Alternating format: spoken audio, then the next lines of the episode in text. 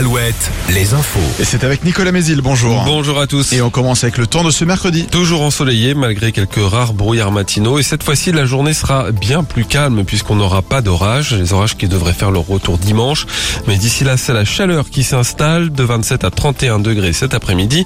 Hier on a atteint les 32 degrés à Angers, 31 à Jouer les Tours et à Issoudun, 30 à Fontenay-le-Comte, 26 à Royan.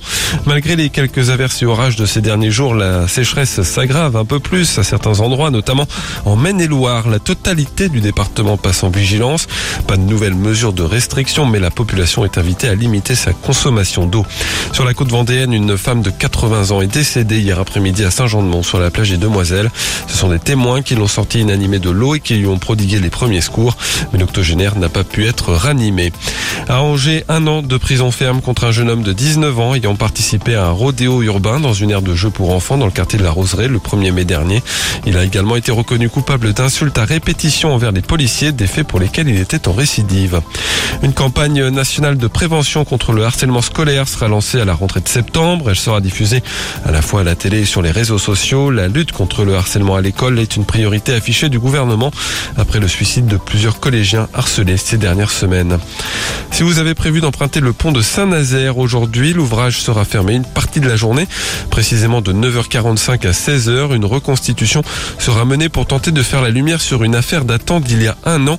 Une jeune femme de 18 ans avait alors trouvé la mort en tombant du haut du pont. Son père, qui se trouvait à ses côtés, est soupçonné de l'avoir poussé.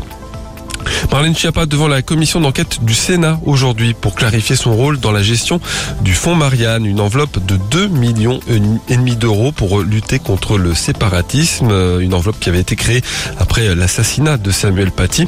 Hier, des perquisitions ont été menées chez d'autres acteurs de ce dossier et notamment chez Mohamed Sifawi, ancien et éphémère directeur de la communication d'Angesco. Il est à la tête de l'association qui a le plus bénéficié du fonds Marianne. Enfin, en sport, les des Sables d'Olonne devraient rester en National 1 la saison prochaine.